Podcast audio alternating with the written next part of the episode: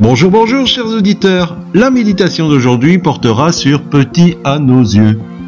1 Samuel chapitre 15 verset 17 nous dit Samuel dit Lorsque tu étais petit à tes yeux, n'es-tu pas devenu le chef des tribus d'Israël?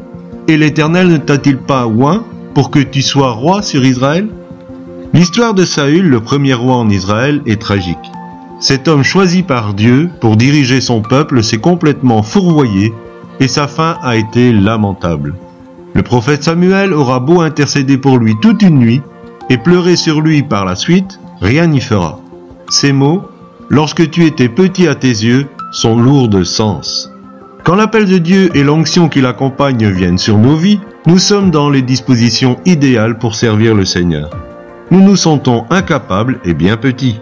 Mais au fur et à mesure que le Seigneur nous utilise et que nous voyons sa gloire se manifester, la tentation est grande d'oublier qui nous étions et d'où nous sommes sortis pour nous prendre pour un personnage important. L'orgueil, mes amis, est un mal terrible. Jésus nous a dit, c'est pourquoi quiconque se rendra humble comme ce petit enfant sera le plus grand dans le royaume des cieux. Paul nous dit aussi, mes frères, ne soyez pas des enfants dans votre façon de juger des choses. Pour le mal, soyez des petits enfants, mais dans le domaine du jugement, montrez-vous des adultes. Il n'y a pas de contradiction dans ces deux versets. Si nous désirons être grands dans le royaume, il nous faut garder la candeur d'un cœur d'enfant, cette innocence et cette pureté qui leur sont propres. Quant à notre manière de juger des choses et de raisonner, il nous faut être mature. Un petit enfant n'est pas pollué dans son esprit par toutes les perversions que l'on retrouve dans le monde des grands.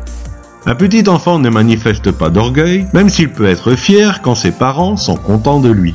Ah Seigneur, que nous puissions garder un cœur d'enfant devant ta face. Mes amis, ce qui compte, ce n'est pas le début de l'histoire, c'est la fin. Quelle sera notre fin? Garderons-nous jusqu'au bout le bon dépôt de l'innocence? Ou sombrerons-nous dans les affres du tourment de l'orgueil? Restons petits à nos yeux jusqu'à la fin, et comme Salomon l'a si bien dit, que ta bouche ne chante pas tes louanges, Laisse aux autres le soin de le faire. Oui, que ce ne soit pas toi, mais quelqu'un d'autre qui fasse ton éloge. Bonne réflexion et excellente journée.